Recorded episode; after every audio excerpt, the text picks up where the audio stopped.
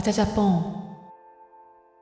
どうやったらギャフンと言わせられますかという。私50年生きてきたけど ギャフンって言ったことはないし ギャフンって言った人も見たことはない。確かにギャフンってどっから来たんですかね。そうギャフンってことは経験したことはない。あるギャフン。ないです。ギャフンなんてない本日のゲストは京介さんです。よろしくお願いします。え今目の前にビールがあるので乾杯から、乾杯からいきますか。乾杯。ママ今日よろしくお願いします。よろしくお願いします。これ何のビールですかね？サントリーのプレミアムモルツです。プレミアムモルツ、はい。サントリーって言ってよかったのかな。あ大丈夫です。サントリーさんとても美味しいです。ありがとうございまます。ママは皆さん知ってると思うんですけどバジャの名前を それみんなが知ってることに驚いたんだけれど で結構バジャさんって何なんですかっていうの結構来るんですよ。どういう意味なんですかとか。意味は答えられないよね。意味は答えられないんですけど。謎の言葉と思っていただければ 響きだけで想像してください。想像した方があ分かったっていう方がいたんですよ。そして大笑いしてました、ね、分かっちゃダメです。分かっちゃダメですね正式名称はミスインターナショナルミスバジャインターナショナルそうですねミスバジャインターナショナル略してバジャなんですけどはい。はい。でももうついにねミスバジャインターナショナルスクールが立ち上げっていうえ 架空の架空の団体です。架空の団体がびっくりしました。どこまでが本当でどこまでが嘘かわからないんほとんどですけども90%から嘘と架空でできてるんですけど。ゲーバーのトークと一緒ですねかしこまりました。あのゲーバーのトークといえば私本当にゲーバーにいる間ってめちゃくちゃ楽しいんですけど、はい。外に出た瞬間全部忘れるんですけどあれ魔法ですか？魔法です。まあうちの店は結界って呼んでますけれど魔法 あれ魔法です。はい。そうです。なんかちょっと違う空間なのではい属性と離れてる。結界と呼んでます、はい。なのであのコロナの患者も出ず終わったので。あそうすごいですよねでもお店今ねお店で収録させていただいてるんですけど、あのすごい換気がいいっていうので有名です。ね分換気だけだと思いますよ。いやいやパーテーションもね、はい。つけようと思ったんですあのうん。ビニールの透明のとかを、はいだけど東京の都の人の検査来たんですね、はいはい。で必要ですかって言ったら「いえ」っていうのを「待って待って」と思って いろいろ書いてあるよね。何してくださいって推奨されてましたよね。推奨されてますよねと思ったんだけれど パーテーションはまあよくってとにかく換気をしてほしいといううことだったんですよね。はい。でうちはまあちょっと皆さん想像していただくしかないんですけれど、はい。まあ、窓が割と通路に面した窓があり、大きいですね。そのまあ反対側じゃないですけど入り口の扉があるので、うん。そこさえ開けてしまえばうん。換気はいいわけですよ。うん。まあでもバーで普通ば窓があるってなかなかないわけですよ。に。でまあ銀座のクラブとか高級クラブに行ってもまず窓はない。うん暗い塞暗いというか塞いでるというかうんうんうん。カーテンとかまあなんかか飾って隠すかはい。窓そ外が見えない。やっぱりこうはい。結界なので 夜の街は結界なので、はい。夢の国ですから、はい。外が見えないに作られてるんですよね。うん。はい。でもうちはそういうの関係ないので。あの私翔ちゃんが働いてた時に下のもう下っていうかもう結構通りから翔ちゃんの笑い声が聞こえてきてて ここ2階じゃないですか。であ盛り上がってるなーって思いながら来てたんですよ。そのくらいね換気がいいはい、場所で。まあ声が通るというまあそううん。不思議なところではある、まあそういう作りなんですかね。響きやすいような、うん。確かに割と皆様から遠くの方から声が聞こえてくるという話を聞き 本当に？いいと思ってたんだけど 僕も遅刻っていうか、まあ、ちょっと遅れてはい。お店来た時にはい。翔、ちゃんの笑い声が聞こえてきて、本当に聞こえてる。ちょっと恥ずかしくない。いやでもあれそれもね広告ですよ。あそうですか。でも面白そう笑い声よならいいんだけれど、うん。なかなか下世話な話とかも多分筒抜けなんだろうなと思うとちょっと恥ずかしくなる時ありますね。確かに。でも私あの翔ちゃんの笑い声もすごい好きででリスナーさんからも人気なんですけど、はい、ママの笑い声もね私はとても好き特徴的なんだろうね。なんかよく言われる。本人はあまり気にしないじゃない、だけどこの間うん。67年ぶりに来たお客様がはい。いらっしゃって、はい。その笑い方変わらないねって言われてまあ笑い方変わらないよねと思いつつ。変えたいと思っても変わらない。えどんな笑い方と思いながら？なんかね品があります、ね、本当ですか？笑い方です。渡るような。本日は初めてお越しになる際はお電話ください。銀座ハイカラーの提供でお送りしますゲーバーのママのイメージっていうのが一般女性の中できっとあるなと思っていて、でも一般女性が知っているゲーバーのママってもうテレビで見えるママしかいないと思うんです。あと YouTube とか。でもそういうゲイバーのママって結構こうキャラクターがすごい立ってたりとかするじゃないですか。ハイカラーはゲイしか入れないバーなのでなかなか女性がママってどういう感じなんだろうって想像しにくいと思うんですよママの特徴。私が言わなきゃいけないんだけど。でも私ママしか知らないんで。あそれはそれでなかなか比べようがないよね。そう。あとあのお客様でいらっしゃるゲイバーのママさん？かな。今うん。どうだろうね、こううん。女性が本当に入れないゲーバーってす少ないというか、まあ、あるとは思うんですけれど、はい。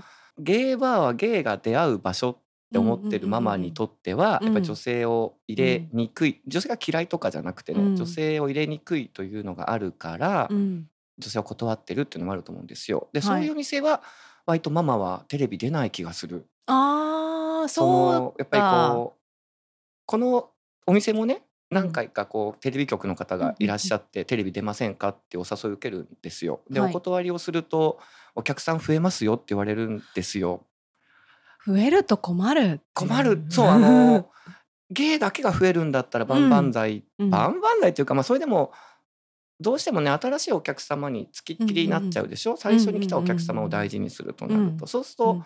今まで来ていたお客様をないがしろとは言わないけど、うん。何か僕僕にお話ししに来たのに混んでるからまあいいやってなると今度遠のいていくでしょ、あー難しい。難しくなるよね。だから割とそのゲイを中心まあゲイのお客様を相手にするゲイバーのままはテレビ出ないイメージがある、そうですね。やっぱりテレビってマスですから、気軽に来ちゃうっていうかどんな世界か見てみたいみたいな好奇心で来ちゃう方ってそういう方が多い方がいいと思うんですけどやっぱりねゲイバーでの出会いとかここでしか話せないみたいな形でね来てくださるお客様には迷惑な話になっねちゃいますね。そうねだから 例えば居酒屋さんだっうんうんうん。てリピーターが増えるには越したことがないんだろうけれども、うんうんうん基本一元さんというかさ、うんうんうん。通りすがりでも居酒屋さんははい、こう入るけども、ゲーバーとか、なん会員制と言われるようなところってこう,、いわゆる常連さんとかはい。通う方が中心になるから、うんそこに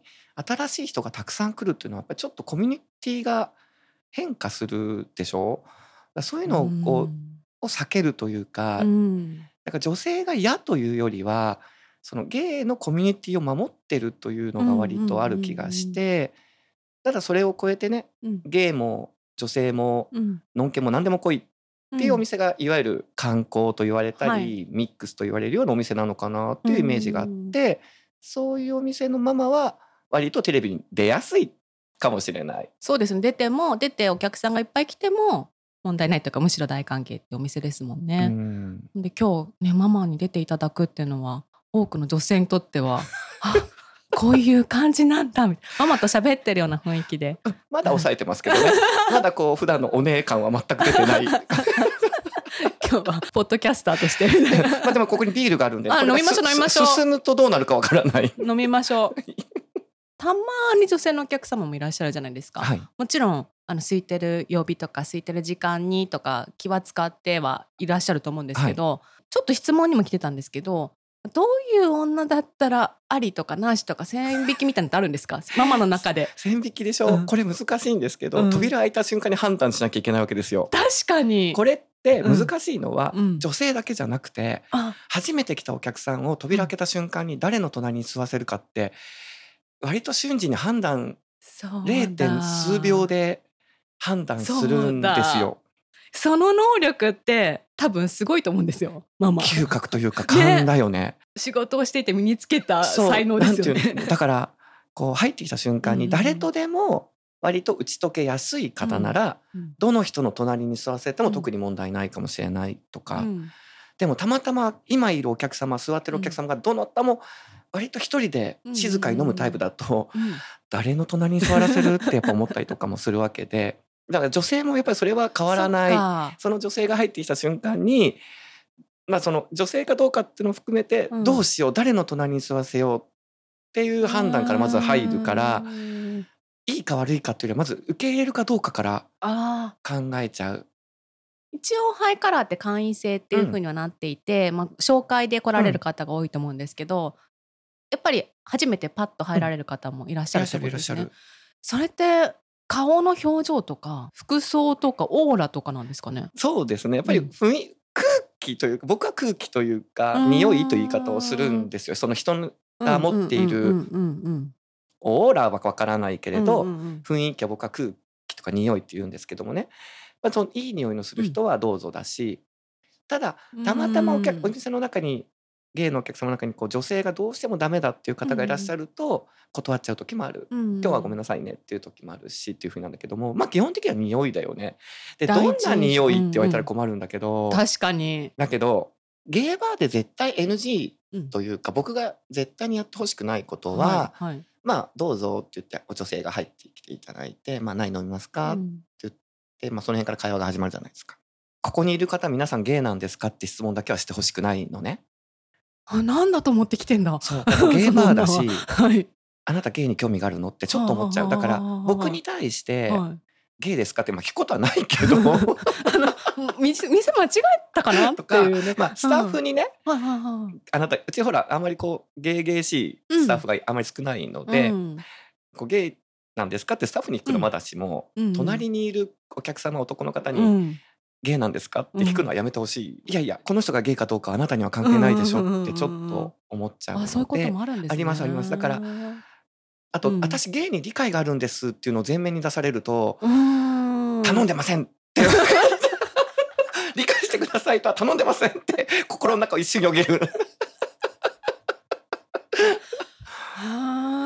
ななんだろうなんかこいかにもゲイにフレンドリーですっって来られるのはうん若干苦手。それの何が悪いのっていうわけじゃないんだけども、苦手なので そういう方は来ないでってちょっと思っちゃう。いけすかな女とか外国かぶれしてる女みたいなシリーズの中でそういう女の話したことがあったような気がします。外国かぶれって言ったりだけどでも 私なんかアメリカ人のゲイの友達いるんです。うんあそうだファッションみたいな感じあのプラダを着た悪魔とかにも出てたじゃないですか。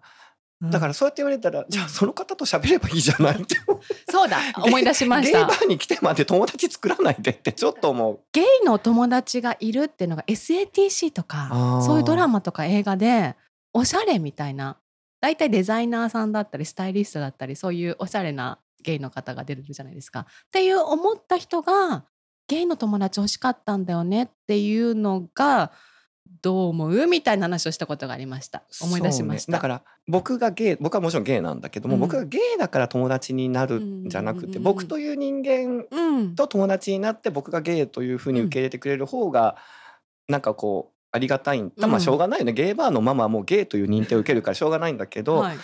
ほとんどのゲイの人って、ゲイだから友達になってと思ってるわけじゃなくて、うん。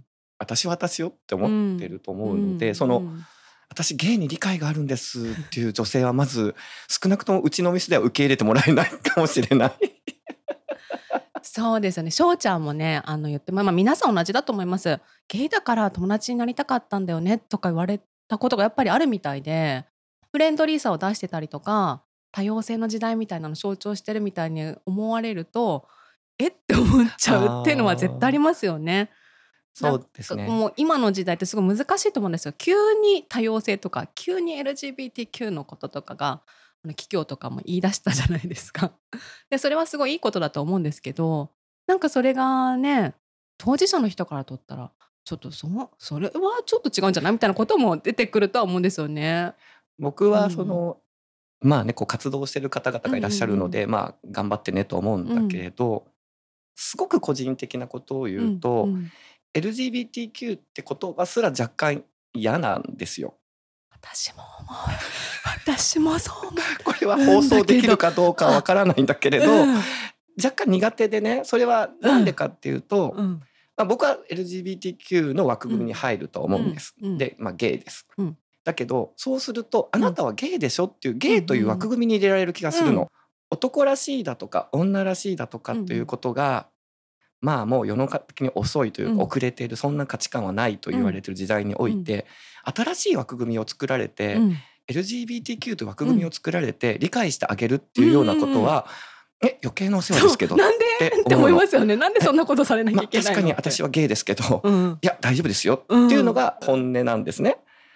まあ、ただそのゲイであることで差別を受けたとか嫌な思いをしたっていう人たちがいる中で、うんうんうん。これから先の子たちうん若い子たちがその自分がゲイだってことをうん。苦しんでまでも隠すというような時代はなってほしくないと思うから、その解決策は大事だしそれを考えてくれるというのはとてもいいことだとは思ってる。だけど、あなたゲイよね？大丈夫？っていうようなのはうん 大丈夫？ありがとうございます。皆様が思うよりは幸せに生きてますってちょっと思ってる。カミングアウトとか LGBTQ とかそういうのがこう言葉としてであるじゃないですか。で私は当事者じゃないのであんまり語るのはいいことかわからないんですけどそんな言葉もいらない世界になるのが当たり前っていうかなんでカミングアウトみたいなことをしなきゃいけないの？別にゲイはいいいじゃんそれでっていそううなんですよね。思うんですよね。枠組みとかもだって私はノンケ女性ですけどノンケ女性の枠組みとかってわざわざないじゃないですか。だからなんでわざわざそんなねやらなきゃいけないんだろうって、えあのーすごい思う。あんまり大きい声では言え大きなないけど。声では言えないんですけど。すごい思う。私はさすがにあの、うん。お前はゲイだからパスポートあげないって言われたら暴れると思うんですね。わかるわかるわかる。そそれはもうみんなで旗持って。差別だなってそれは言うと思うんですけれど。ううんうん。特にそれもないので、うんでまあよくそのゲイのカップルにはその公助とか扶養家族とかってうん。その結婚という制度がないということに対していろいろとまあいろんな意見があるでしょうし、あれですけど僕からするとあまり今までそれで苦労したことがないというか、うん。何か、まあ、もうなんて嫌な思いをしなきゃいけないんだろうっていうのがないので、うん。実際はね。だから難しいなと思って今世の中をうん見てます。なのでお店に来るもし女性の方々が、うん。なんかゲイの人ってかわいそうですよねというかゲイの人のことを理解してますというような態度で来るのはやめていただいていいですか、う。弱者を守るみたいな。あの割と強い。長くカップルでいた方とかがその病気になった時とか、病院でのことだったりなかなかお家を借りられないとかなんかそういうあとは保護犬保護猫がなかなか男性同士のカップルだと OK してもらえないとかそういう問題は解決してほしいなと思うんですけど。そうですね。だからそういうのってこ分かるな。なんかでも部屋を借りにくいとかっていうのはうん。僕は実はなくて、あそうなんですね。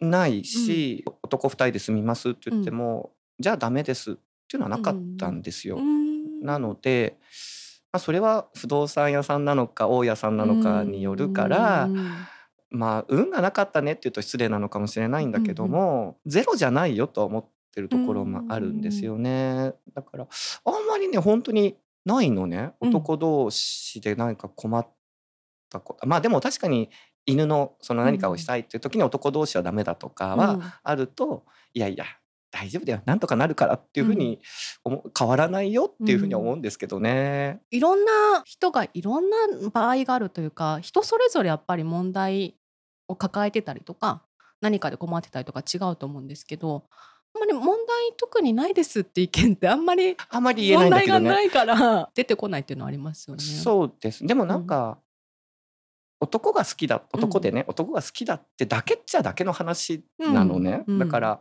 今会社でなかなか彼女はとか彼氏はっていう話すらこうしにくい時代だとは思うんですよ、はい。もうサラリーマン生活してないからわからないんですけども、でもまあ彼女はって言われたりしてもちょっと困るなとか、うんうんどんな人がタイプなのって言われた時にあの こう男の人の名前言えないとか、うんうんまあ、その程度なのでね実は。っていうのも割とそれを受け入れてきた世代かもしれない。そういうもんだっていうふうにそのもう僕50歳だし、うんあのそういう世代だからそれを受け入れてきた。というのもあるかもしれない。世代によってやっぱ違いますね。今の10代20代。い今の40代また50代とかではもね、まあ、全然違うと思うんですけど。僕が初めてゲイバーに行ったのって27歳で割と遅いんですよ。でまあそれは自分がゲイだってことを受け入れてゲイのお友達を作ろうとかっていうところから入って初めて27で行くわけで、でも今の若い子たちってもう学生さんの頃に二十歳の時にはもう2丁目行きましたって聞くと、はい、あもう時代が違うというかそのもううなんて言うんだろう。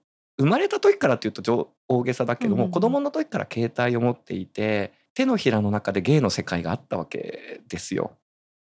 僕たちの時はもう新宿2丁目に行くか本屋さんで勇気を振り絞って芸の雑誌を買うかという非常に情報がなかった時代でもあるのでその芸の人権をとかっていうのはもうかけ離れたところの時代を生きてきたかそうですよね、ポらケベルとか使ってましたから。わかります。米に米にね。米に米にしてたんで そういう時代だからちょっとまた若い人とはうんうんうん。こうもう違うかもしれない僕の考えてることは。だからこう一概にこれが問題ですとかって言えないっていうかひ人それぞれもあるし住んでた町とかにもよるし世代でも違いますもんね。えなんか深い話ができちゃった。もうちょっと軽い話のつもりだったんだけど。いやあの素晴らしい。ねこれ LGBTQ の特集に入れてもらえるんじゃないかなって入れてくれるかな？入れてくれる入少れてくれる。数意見だと思うんだけど僕。でもいろんな人の意見聞くのが私大事なんじゃないかなと思っていて生きづらいですって訴えるっていうのだけじゃなくなんかそういうフラットな意見もあってもいいんじゃないかな。あるからこそいろんなあこういう人もいるこういう人もいるって思えるんじゃないかなって。そうですね。だからうん活動してる人たちのことはまあ頑張れともちろん思ううんうんうんうんし例えば同性婚を実現しようという人たちがいたらまあ頑張れと思うん。だけどじゃあ今同性婚の制度ができたら僕はするかと言われたらえーどうしようかなと思っちゃうのもあればうんまあ僕の彼なんかは絶対しようって言うとは思うんですよね。うん。まあ、まあこれはこうゲイバーでの僕のこうお店での笑い話だけど、同性婚ができたらはい。今度はゲイが「あなた結婚しないの?」って言われる時代が来るわけでしょ？そうだ。勘弁してよ。地女もそれで苦しんでますからね苦しんでそう30前の女が。苦しむ世界が近づいてるってちょっとこれは笑い話だけども、あ結婚されてるんですか？とかね。っていう時代が来るんだなっていうと、なんかあすごいってちょっとそうだ純粋にすごいと思う結。婚相談所とかできちゃいますよね。本当にでも今なんかこうゲイの世界でも多分お見合いのこう、産業というかこういうのもあるみたいだから、時代はじやっぱ違うんだなって思ってます日々。本当ですね。もうこれからもう10年後とか全然違う世界になってそうで。予ね想できないですね。ねだって10年前と全然また違いますよねきっとね。はあ。いやありがとうございました深い話していただいて。いいですか？こんな話になっちゃいましたけどい。やもう感激です。あの全然ゲーバーっぽくなかったけどい。や何の話するんだっけと思ってそうそう 用意してたの忘れましたあコミュ力の話かここのお店開けてもう10 12ね12周年この前ねお祝いしましたけどやっぱ12周年とかその前の活動とかでもされてきた功績っていうのがあるとは思うんですけどコミュニケーション今ポッドキャストをやってるのでゲストを呼んだりとかあのリスナーさんとの関係だったりとかもコミュニケーションだと思うんですけど教えてもらえたら嬉しいな。難しいですよね。なんかそういうことを意識してこうなんか営業してるわけでもないし初めての方とお話をするわけでもないんですけど、割と大事なことは、うん。自分のことを伝えるよりもうん。相手のことを聞くことから入るのが多分コミュニケーションの第一歩な気がします。だから初めて来たお客様に「はじめまして京介です。お名前は?」って言ってこう名前を言い渋る方がいたとしたらうんあもうこの人は自分のことをあまり話したがらない人なのかな？とか、うんいろんなお店で名前を使い分けてるのかなってまずヒントが一つ手に入る。あでまあゲイバーの笑い話はこう「お名前は?」って言って「マーガレットです」ってカタカナの名前を言ったら 気をつけろって心の中で思うけれど まあそういうふうにしてこうなんか、はいまずそこからなんだけどーも、うん私は京介50歳とかってこう自分のことから 今日こういうことがあってねっていう話をして、うん畳みかけるというよりはどこのお店のママもこの人はどんな人なんだろうってところを分かるところから始まるのがコミュニケーションの第一歩な気がするんですよね。だからコミュニケーションが苦手なんですっていうのは自分のことを上手に伝えようとか、うんうん。分かってもらおうという気持ちが強すぎてうまく伝えられないということで黙り込むとか一回遮断しちゃってうん。相手のことも遮断しちゃうって言ってコミュニケーションが取れなくだから割と自分で自分のことを縛り付けちゃって苦手になるんじゃないかなそうですね。思ったりします。よくコミュ力があるとかないとか言うじゃないですか。で一般的なイメージでコミュ力がある人ってすごい喋るとか明るいみたいなイメージですけど本当の意味で、まあ、ママが考えるコミュ力って相手を聞いて相手がどういうことを求めてるのかとかどんな人なのかとかを知ってこちらがおと思うすることってことですよね。だから面白いこと言うとかっていうのはまたちょっとこれはコミュニケーション能力があるかないかじゃなくてもうそこから先うんはあることを前提に上手かどうかってなっていくだけの話でどうしてもねそのこう飲み会があったらこううん。場を支配するトーク力を持ってる人とかっていうのもいるけどもそれはもう上手というだけだからあるかないかで言えばあることが前提から始まってるだけなのでその人と比べても仕方なくうてん。その人相手の目の前にいる人とその人がどういうことを言うのかなっていうところからまうずんこうスタートな気がしますね。自分のことは上手じゃなくてもいいと思うのねその伝えるのに。うんうんうん。うん。そうですね。だから上手に言おうとか、面白いことを言おう分かってもらおうっていう、そういう気持ちは大事だと思うんですよ、うんもちろん。うん。こう会話が弾むためには。うん。だけど言葉の数じゃなくていかに言葉を受け止めるかからがうん。コミュニケーションの第一歩だと思うので苦手だなと思う人はその人が一体何を言いたいんだろうとか、まあちょっとずるい言い方をすると何を隠してるんだろうとかって思い始めると、その人に興味が持てると思うし、うん。そこからでいいんじゃないかなと。割とどこのお店のママも聞く能力に長けてる気がする。そうですね。あと私ママのすごいいいところって自然体じゃないですか。全くなんかすごい気を使ってくださってると思うんですけど全然その素振り見えないというかなんかその自然体っていうのも一つコミュ力としてなんかあるのかなって見てました。あ身構えないよねも身。構えないか。ただこれは、うん お店のママの、まあ、これもなんかちょっと笑い話だけど、はい、お店のママっていうのはお客様を出禁にするという最終的な強い、一番強い武器をうん。持ってるので、うん。うんそこは確固たる権限を持ってるから、うんうんうんうん。強くいけるというのがあるかもしれない。じゃあ余裕があるというか。ん。ああもう自分の城っていうことですよね。うん。自分の城を守るというために出禁という手段を使うという。あもう自分が嫌ならもう来ないでくださいって言いますもんね。その最後の手段をうんがあるからちょっと余裕があるかもしれない。なるほど。だから自然体身構えることはないかもうねん。なんかまたいい話に なんかいい話めちゃくちゃ続いてありがとうございます。リスナーさんかはいらいただいた質問っていうのがありまして、あのストーリーで募集しました。パッとね昨日募集したんで あのサクッと集まったものなんですけどお答えいただきたいなと思います。こんな女なら仲良くしたい素敵と思う条件を知りたいです。ハート。こんな女の多分女からですね。女からですね多分女性ですね。はいまあ個人的にはサバサバした人の方がいいです。でもこれは多分ゲイの人みんなそうかもね。うん。なんかうう女女されるとわってなるんで そりゃそうです。私女だから大事にしてって来られるとうん 大事にされたいならのんけに行ってって思うのかりました。ありがとうございます。次。名前で呼び合うレベルの輪の中に自分一人が入らなければならず距離感が分かりません。これお店のお客さんとかまあそうですよね。そうですあねだけどもあだ名？ゲーバーバジャさんみたいなねね。ゲーバーってみんな、うん昔は名前も隠してた時代を経てるから、はい。基本的に名字を名乗らないっていうこうと特別な、特殊な世界でもあるからな、ね、私みんなバジャさんでね私の本名なんて誰にも興味ないというか もうなみんなそういう名前下の名前だったりあだ名で呼び合ってますよね。これはでもその方はどうなんでしょうね、うんその輪の中に入んなきゃいけないシチュエーションなんですかね。ね。例えばですけどわかんないですけどママ友とかなんとかちゃんママみたいな人たちの中で自分がパッと入るみたいなそんな感じなんですかね。あまたママ友とかな大変そうなコミュニティですね。ね入んなきゃいいじゃないのって思っちゃうんですけど。ね。あの思っちゃうんです私たち入ってない側からすると行かなきゃいいのにって思っちゃうんです。入んなきゃいけないんでしょうね。取れば取るほど避けるということを選び始めるけど、うん。わかります若いうちはできないんだろうけど、うん。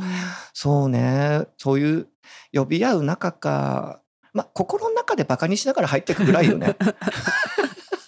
それいいはるかちゃん私京子ですって入ってって 心の中でバーカと思ってれば いいんじゃないかな。だから心の底からそこに入ろうとするから苦労するんあ、そでっかそっか。なんていうの？だってそこと仲良くならなくていいわけでしょ？そうとりあえずその輪の中に入んなきゃいけないっていう,、うんうんうんそのママ友なはい。りなんなり、子供のためなり、ご近所付き合いという中に入っていくんだったらもう表面的なものだけで多分真面目なんだよね。そうだと思います。本当に心からも友達の枠組みに入らなくてはいけなないんみたいなかもう下の名前を呼ぶなんて仲のいい人しかできませんという非常に真面目な方なんだと思うんですよ。うんだからもうだからもう心の中でうん。バカってバカにしながら入っていっちゃって もう表面的に名前言えばっていうふうには思っちゃうんだけど。素晴らしいアドバイスありがとうございます。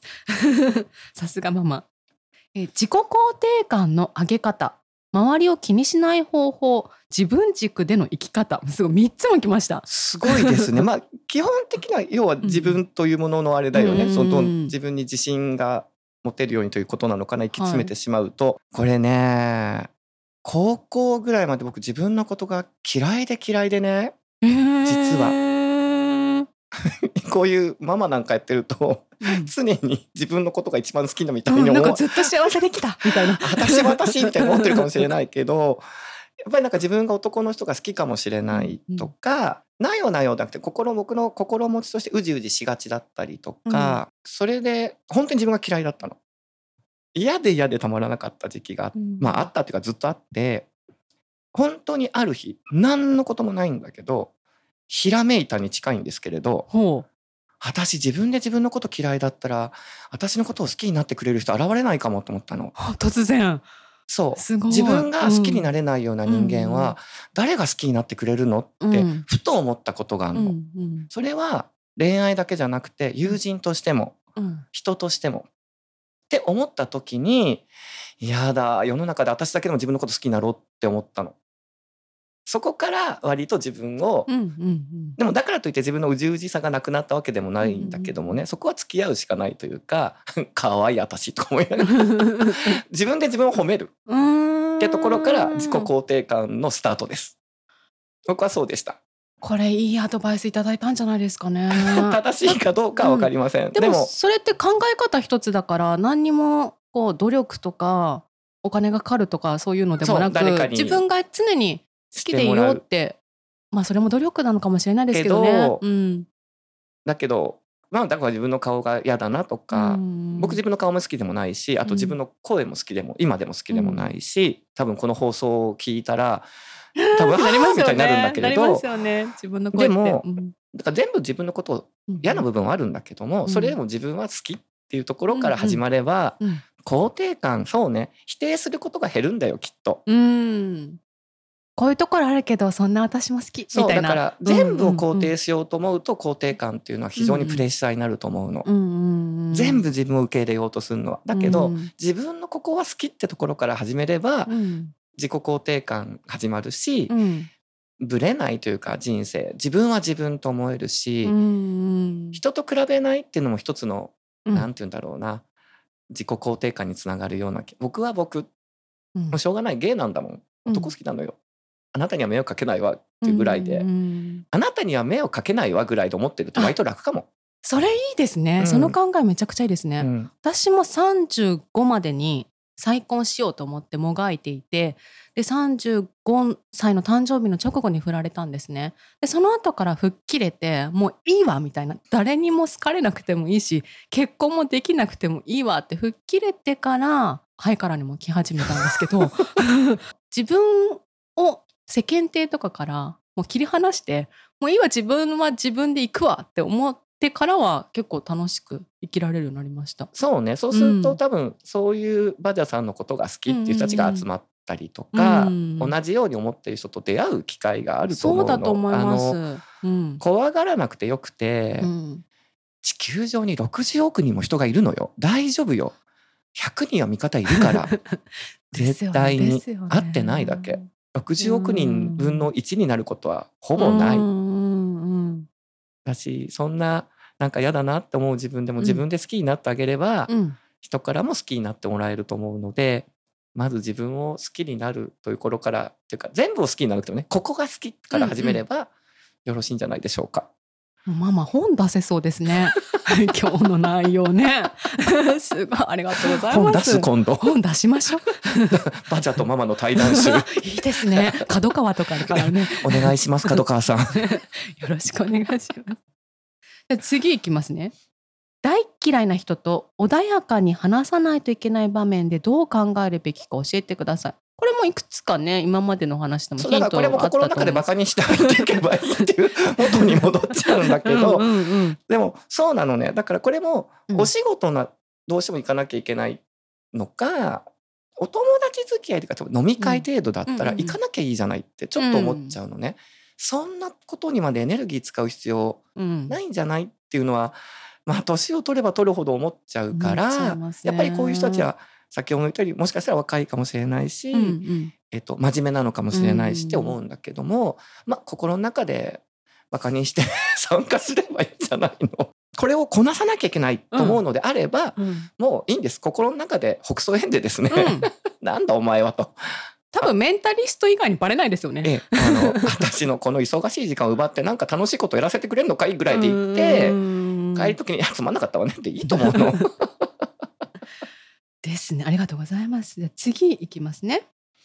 新しい環境にとても緊張してしまう性格です。ママはどんな状況が緊張しますか？また明日のことを考えると緊張して眠れない日はどう過ごしますか？バジャーさんのご意見もお聞きしたいですということです。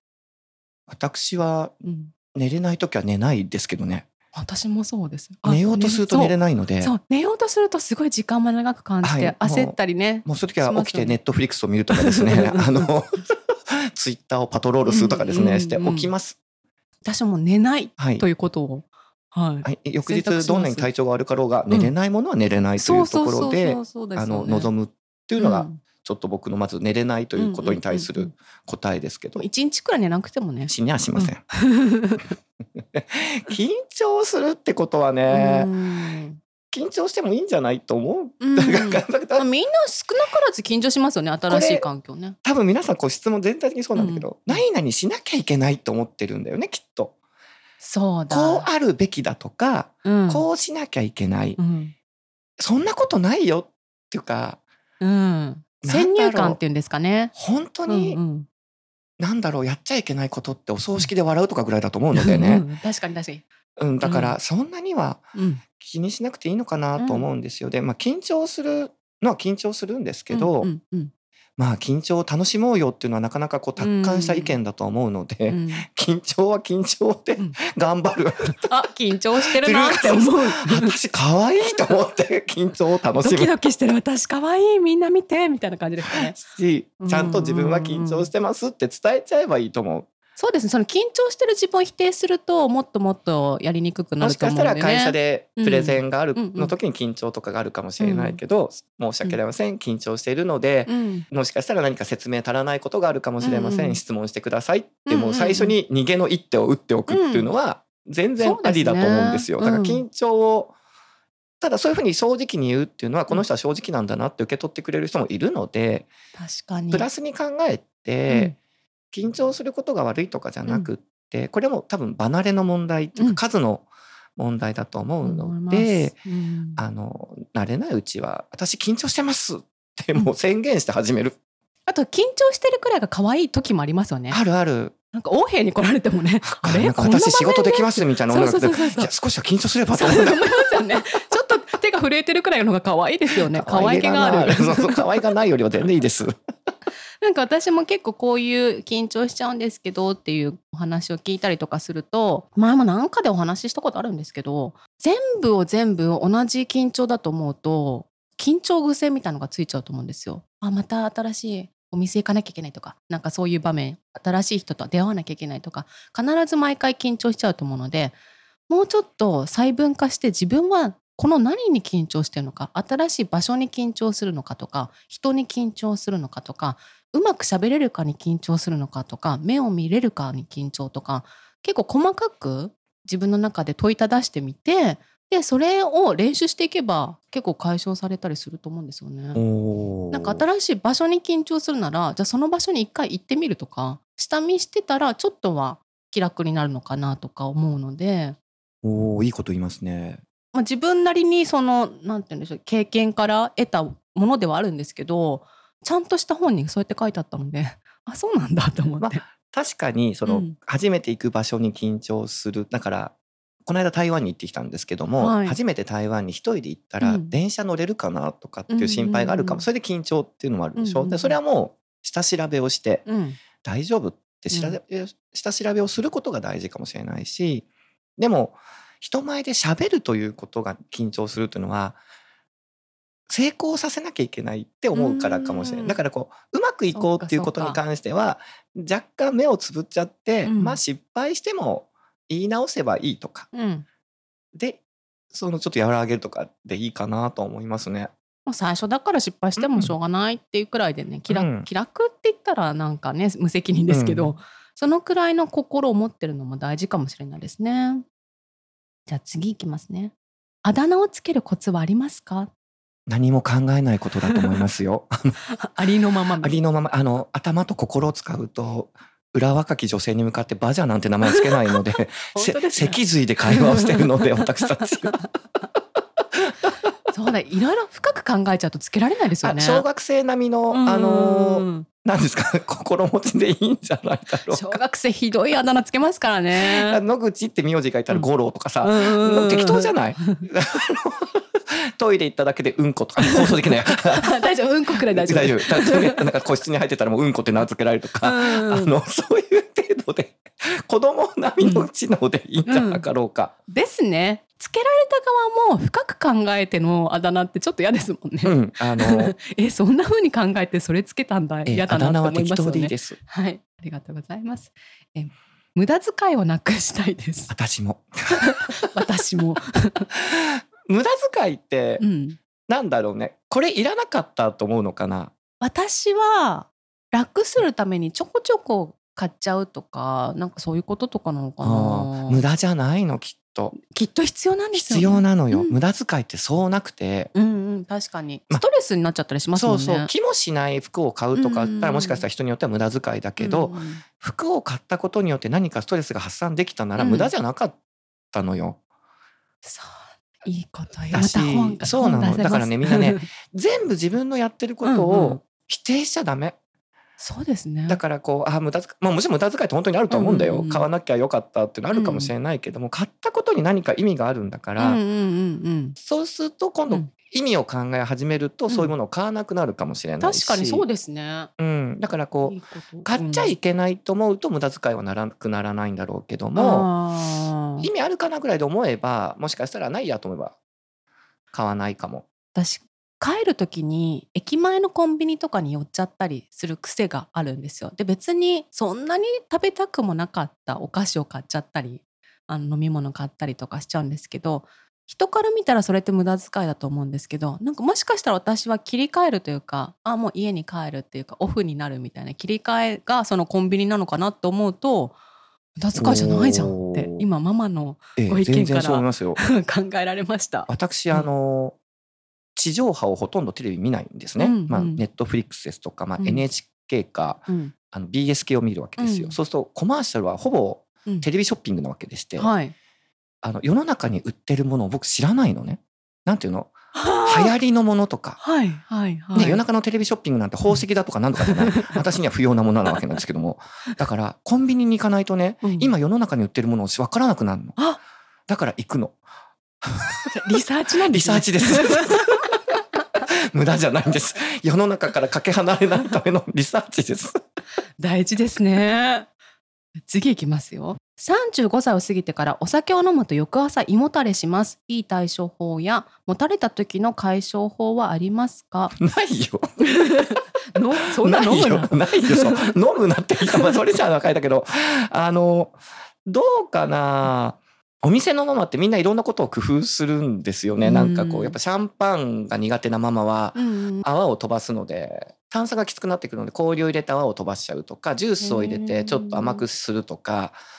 あの手この手でなんかこうごまかし始めるんですけども、まあでもそれぐらいみんな苦労してこうやっぱりなくならない胃もたれはなかなかなくなる。まあ適度なお酒の量を、守るっていうのが正しいかなと思うんですけどうちのお客さんは、まあ、胃もたれとは違うんですけど、うん。3時間しか飲まないというあー。風に決めてる方がいらっしゃいます。時る間制で。はい3時間ならどんだけ飲もうが構わないという方をもいらっしゃるのうんでなんかそう自分ルールを作ると楽かもしれないだから2時間飲んだら1時間休憩してうんとか、うんまあおすすめはそんなことよりもお水を飲むというのはあ割と大事だと思います。お酒を飲みながはいらお水を。できることならほぼ同じ量飲飲むとあの翌日も楽なんじゃないかなとは思いますね。うんはい、あのお水飲んでください。はい、ありがとうございます。有益なアドバイス。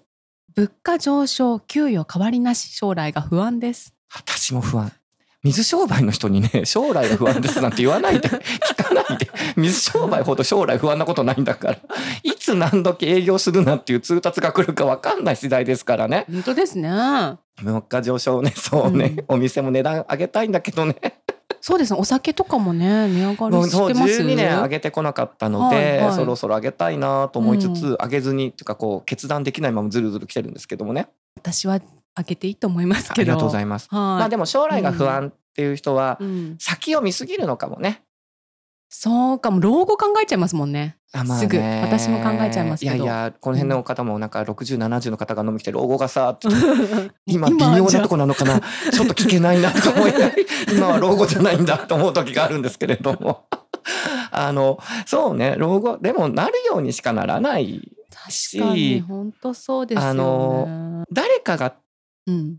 手を差し伸べてくれるようん。何かあったらうん。自分一人で生きていこうと思うと不安かもしれないしまあ結婚なりパートナーなりうん。お友達なりといういろんな形で人間付き合いはあるだろうから、うん。その時きっと誰かが手を差し伸べてくれるかまあらまあいいこと言いますね。あのうん。じゃあ大丈夫って言って怠けるんじゃなくって、うんうんうん。普通に生活をしていってうんうんうん。いけば、うん。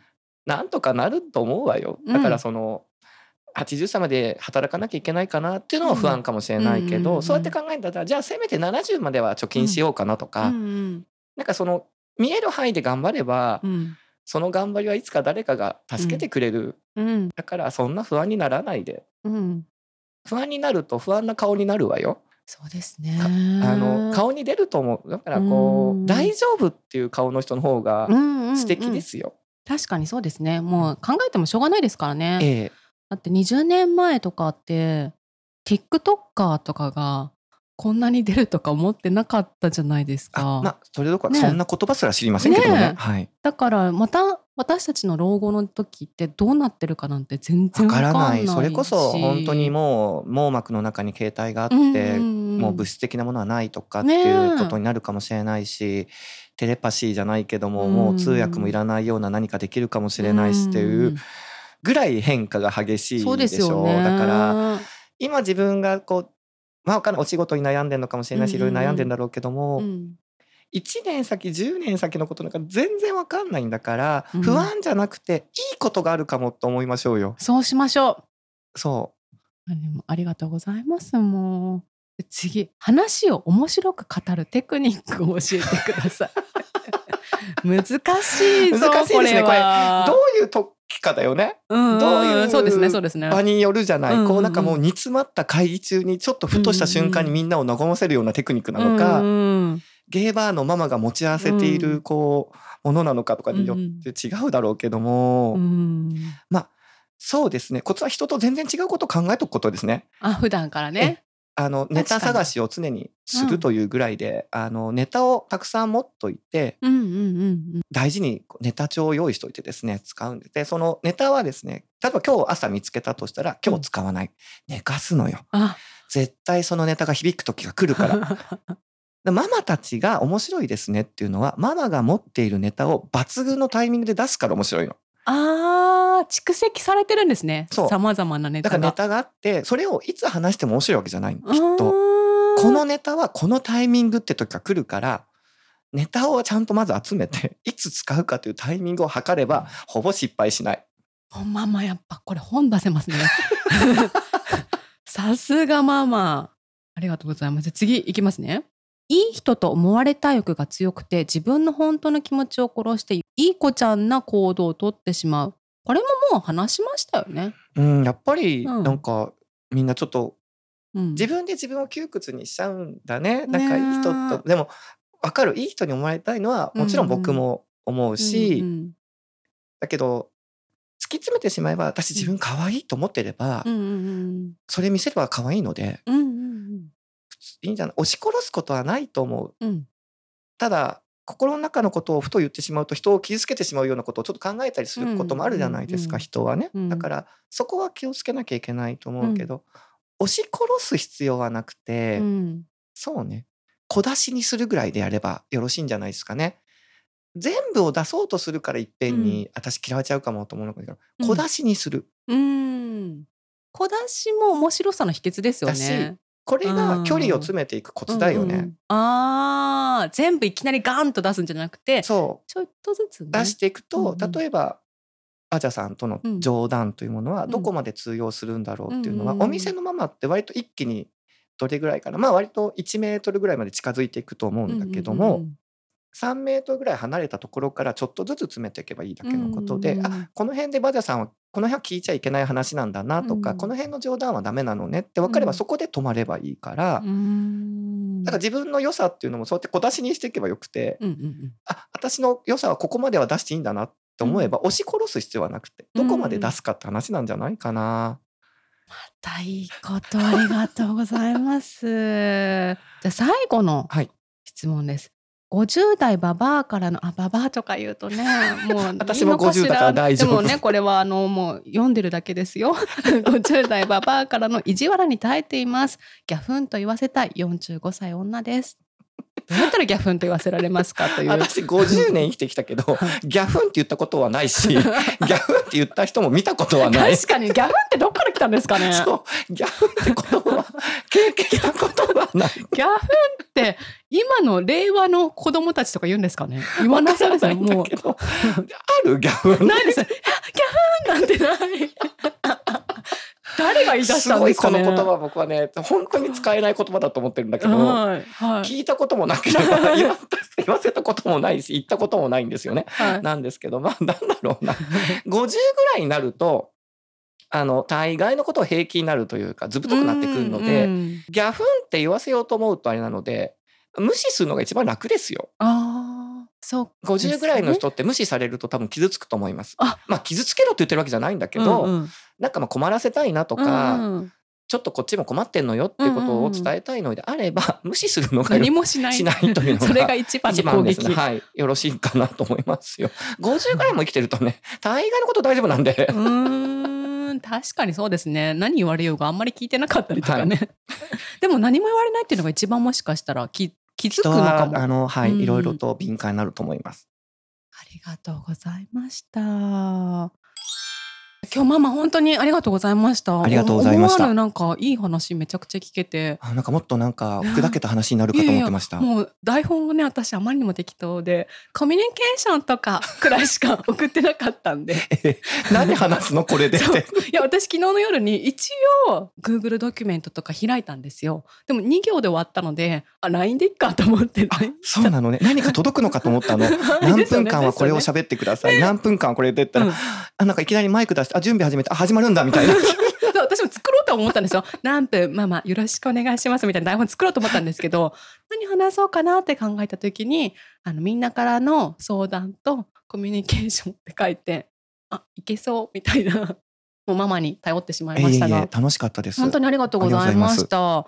最後にお店の宣伝といいますか今日ねあの提供していただいたんですけどママから宣伝コーナーということでよろしくお願いします。宣伝。はい、銀座ゲイバーと検索していただければ、うん多分ググるとすぐ出てくると思うんですが、ハイカラーというお店を銀座でやっています。日曜祝日はお休みで17時オープン。終電で閉めてしまいます。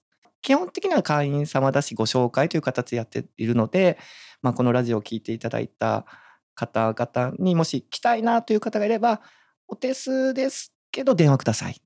あじゃじゃポン聞いて電話しましたって。イエス。一本電話をくださると、うん。あの話が通りやすいというか今日は今混んでるのでごめんなさいなのか、うんうんうん。今日はちょっと女性の方はとか、いろいろ答えができるしじゃあ明日来てくださいとか、うん。ちょっとこう乗れると思うのでお電話いただければお電話あのホームページの方に載ってますので探していただければ。あじゃあ私概要欄に載せさせていただきます。あ全然それでよろししければ、あのありがとうございます。あの電話番号載ってるのでそこでお電話いただければいいかなと。あと、まあ、ツイッターは僕がハイカラーというのをやってるのであそこでダイレクトマッス、あのマスマッサージじゃないや。ダイレクトマッサージってちょっとやらしいわちょっとやねらしい。ダイレクトメッセ DM だけど。ージで DM をください。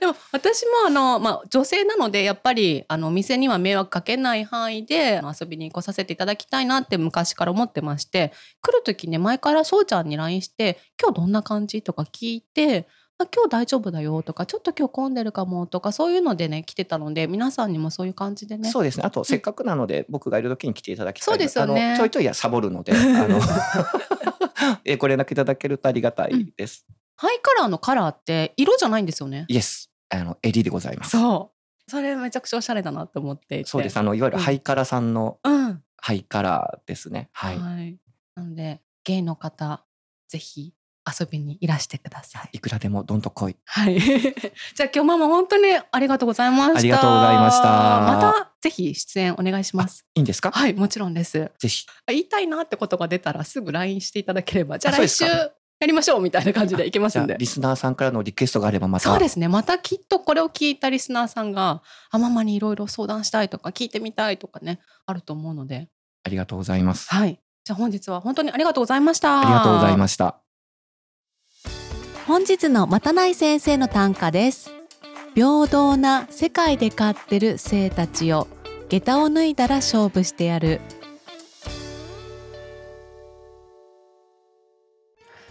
いかがでしたでしょうか？本日はママからとてもいいお話を伺えました。きっとどこかに行きやすくなるヒントがたくさんあったと思いますのでご感想などもぜひお待ちしております。バチャジャポンはツイッター、インスタグラムをやっております。ハッシュタグバチャジャポン、ハッシュタグポンズでぜひご投稿ください。それではまた木曜日にお会いしましょう。またね